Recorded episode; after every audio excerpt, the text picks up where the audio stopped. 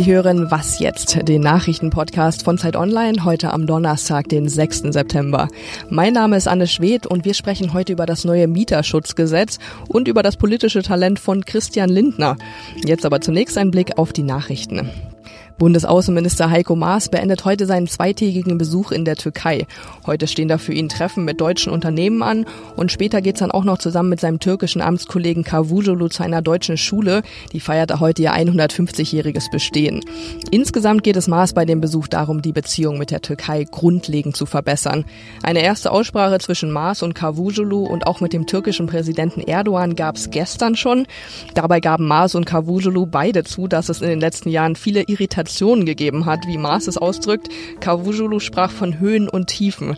Bei dem Treffen gestern ging es vor allem auch um die deutschen Staatsbürger, die aus politischen Gründen in der Türkei im Gefängnis sitzen. Für Maas ist das ein wichtiger Knackpunkt in der zerrüttelten Beziehung. Da wolle man jetzt auf jeden Fall weiter in Kontakt bleiben. Ein weiteres Gesprächsthema war außerdem die Situation in Syrien. Syrische Regierungstruppen bereiten sich nämlich derzeit auf einen großen Angriff auf die Rebellenhochburg Idlib vor. Mars und Cavusoglu befürchten beide, dass es dadurch zu einer humanitären Katastrophe kommen könnte. Das würde dann bedeuten, dass sich vielleicht noch mehr Flüchtlinge auf den Weg machen. Mit dem Thema beschäftigen sich auch die Vereinten Nationen in New York. Der UNO-Sicherheitsrat will diesen Militäreinsatz auf jeden Fall verhindern und forderte alle Beteiligten in dem Konflikt auf, sich zurückzuhalten. Sogar US-Präsident Trump hat sich eingemischt und den syrischen Präsidenten al-Assad vor einem Gemetzel gewarnt.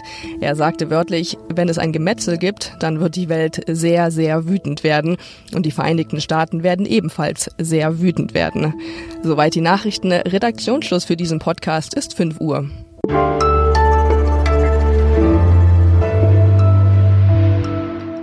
Ich bin Munja Mayborg. Hallo und herzlich willkommen. Bezahlbarer Wohnraum heißt es in der SPD zurzeit gern, das sei die wichtigste soziale Frage unserer Zeit. Denn steigende Mieten, die sind inzwischen nicht mehr nur in den Szenevierteln in Berlin oder München ein Problem, sondern auch in vielen anderen großen und auch mittelgroßen Städten. 2015 ist deshalb die Mietpreisbremse in Kraft getreten. Gebracht hat sie aber bisher wenig. Gestern hat die Regierung eine Verschärfung beschlossen, das Mieterschutzgesetz von Justizministerin Katharina Barley. Zacharias Zacharakis aus dem Wirtschaftsressort von Zeit Online kennt sich da aus und ist jetzt bei mir im Studio. Grüß dich, Zach. Hallo, Munja. Was ändert sich denn jetzt genau? Erstmal ändert sich eigentlich nicht sehr viel an diesem neuen Gesetz, weil das Prinzip bleibt bestehen. Also, und das sagt, dass Vermieter nicht mehr als zehn Prozent bei einer neuen Vermietung auf die Miete aufschlagen dürfen. Also zehn Prozent über dem Mietspiegel, nicht über der vorherigen Miete. Und das bleibt so bestehen. Was sich ändert ist, dass ähm, ein bisschen mehr Transparenz reinkommt. Also der Vermieter muss bei Vertragsabschluss mit dem äh, neuen Mieter offenlegen, ob er Ausnahmen beansprucht, also ob er doch über diesen Satz gehen möchte. Und da gibt es bestimmte Regelungen, nämlich zum Beispiel bei Neubauten oder wenn er schon sehr lange eigentlich über diesen Satz gelegen hat. Ähm, das kann dann jetzt der Mieter bei Vertragsabschluss schon sehen und dann weiß er, ob ja der Vermieter eigentlich gegen das Gesetz verstößt und kann eventuell dagegen vorgehen. Aber er müsste dagegen vorgehen. Genau, das ist das, was ähm, auch kritisiert wird vom Mieterschutzbund weiterhin, dass nämlich die Initiative beim Mieter liegt. Also der, der muss die Initiative ergreifen und die rechtlichen Schritte gegen äh, seinen eigenen Vermieter einleiten. Ist das denn jetzt sinnvoll? Bringt das was? Ja, also es gibt durchaus Vorschläge, wie man das Gesetz verändern könnte, dahingehend, dass es besser greift. Also zum Beispiel eben die, diese Initiative umzudrehen, dass wenn äh, man feststellt, dass der Vermieter sich nicht an die Mietpreisbremse hält, dass da schon ein einfaches Bußgeld dann ähm, dem Vermieter droht, sodass er einfach der, der Druck viel höher ist, sich da an dieses Gesetz zu halten. Also dass es einen Sanktionsmechanismus gäbe. Das schlägt zum Beispiel der äh, Mieterschutzbund vor. Oder dass, wie die Grünen sagen, es ähm, einfach einen viel niedrigeren Satz geben sollte. Also bisher sprechen wir eben von diesen zehn Prozent, die der Vermieter nicht über den Mietspiegel gehen darf. Und die Grünen sagen, wie wäre es denn mit fünf Prozent? Dann würde das vielleicht die, ähm, ja, die Mietsteigerung etwas bremsen, schneller bremsen als äh, eventuell jetzt. Also das heißt, das jetzige beschlossene Gesetz ist jetzt nicht unbedingt die ganz große Veränderung. Erstmal nicht. Äh, die Große Koalition plant noch weitere Maßnahmen, um so ein bisschen Druck aus dem Wohnungsmarkt zu nehmen. Dazu soll es jetzt auch am 21. September einen Koalitionsgipfel geben und da stehen verschiedene Punkte auf dem Papier, zum Beispiel äh, Ausweitung des sozialen Wohnungsbaus, also da sollen zwei Milliarden Euro zusätzlich ausgegeben werden oder auch für Hauskäufer, dass es da Freibeträge geben soll bei der Steuer, also bei der Grunderwerbssteuer. Das Baukindergeld ist schon beschlossen, das wird kommen. Ähm, auf der anderen Seite wird auch noch diskutiert, ob man Maklergebühren beim Hauskauf ähm, für die Käufer zumindest äh, abschaffen sollte. Das ist ein großes Paket mit mehreren Maßnahmen, die da diskutiert werden. Davon sind einige beschlossen, andere sind eben noch ähm, ja in der Ausfertigung und es wird weitergehen. Wir beobachten das weiter. Danke dir, Zach. Gerne.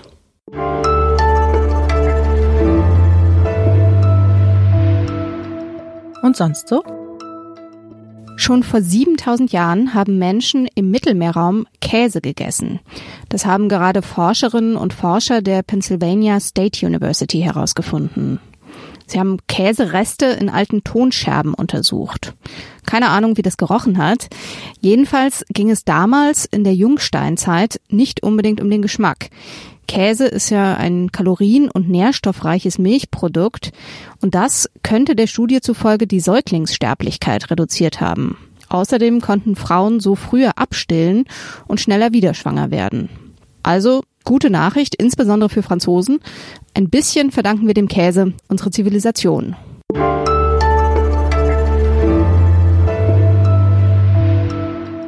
Wir werden unsere Wählerinnen und Wähler nicht im Stich lassen indem wir eine Politik mittragen, von der wir im Kern nicht überzeugt sind.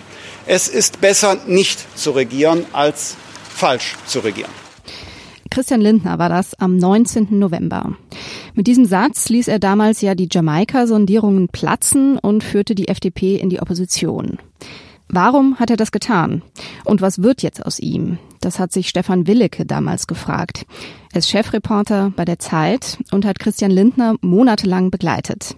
Heute erscheint sein Porträt in der aktuellen Ausgabe der Zeit. Er ist jetzt am Telefon bei mir. Hallo, Herr Willecke. Ja, hallo, grüße Sie.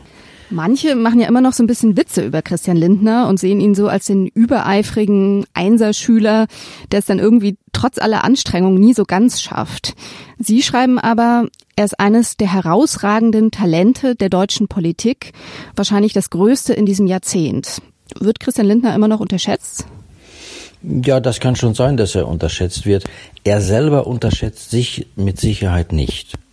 Ähm, äh, aber es kann schon sein, weil er ja früh in die Politik ging. Er war ja ähm, 19 oder 20 Jahre alt, als er bereits im Landtag in Nordrhein-Westfalen sichtbar wurde. Äh, Jürgen Möllemann, der Zyniker, äh, gab ihm damals ja den Spitznamen Bambi. Der hat natürlich bis heute äh, haftet dieser Spitzname an ihm. Und ähm, wer solche Spitznamen mit sich herumträgt, der muss natürlich auch einigen Spott ertragen. Mhm. Aber das politische Talent, das ist un unbestritten. Das attestieren Sie ihm. Ja, natürlich. Ich halte ihn für eine ganz, ganz große Begabung. Ähm, er ist sehr schnell im Kopf. Er ist schlagfertig.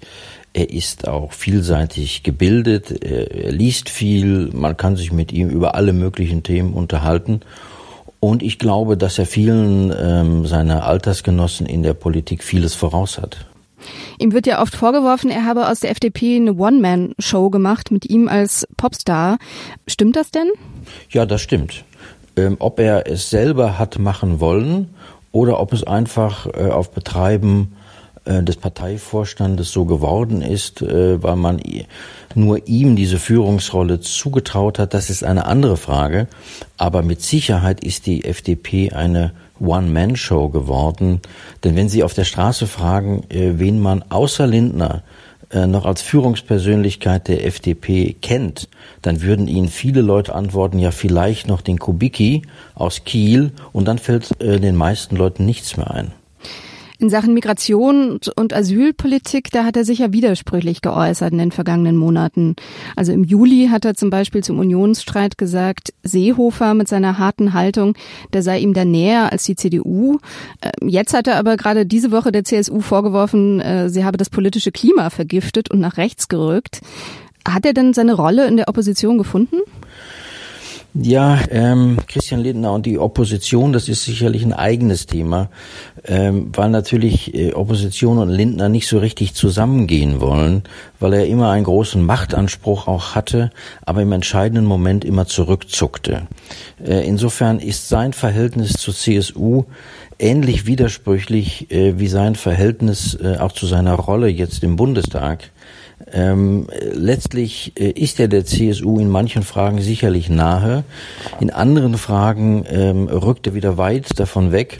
Es ist ein Hin und Her und ich sehe darin eine gewisse Orientierungslosigkeit, die aber nicht die persönliche Orientierungslosigkeit des Herrn Lindner sein muss, sondern eine Orientierungslosigkeit der gesamten Partei.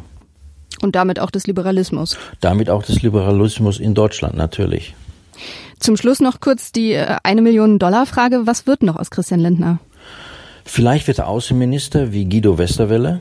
Hm, das könnte ich mir vorstellen, wenn die ähm, Koalition platzen sollte, die Regierungskoalition, und es zu Neuwahlen käme und die FDP nicht weiter an Boden verlöre. Im Moment äh, schwächelt sie ein bisschen verglichen mit der Bundestagswahl, aber ich kann mir schon vorstellen, dass er, ähm, dass er irgendwann vielleicht doch noch Minister wird.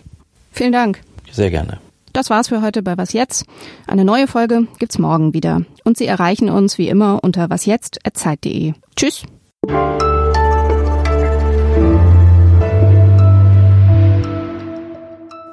Jagen gehen hat nicht geklappt? Nein, ich habe es äh, lange versucht. Einmal hat es mir versprochen, es würde klappen, hat dann aber die Zusage beim nächsten Mal wieder kassiert. Hm, schade. Ja, sehr schade. Aber ich kann mich damit trösten, dass auch kein anderer Journalist mit ihm jagen durfte.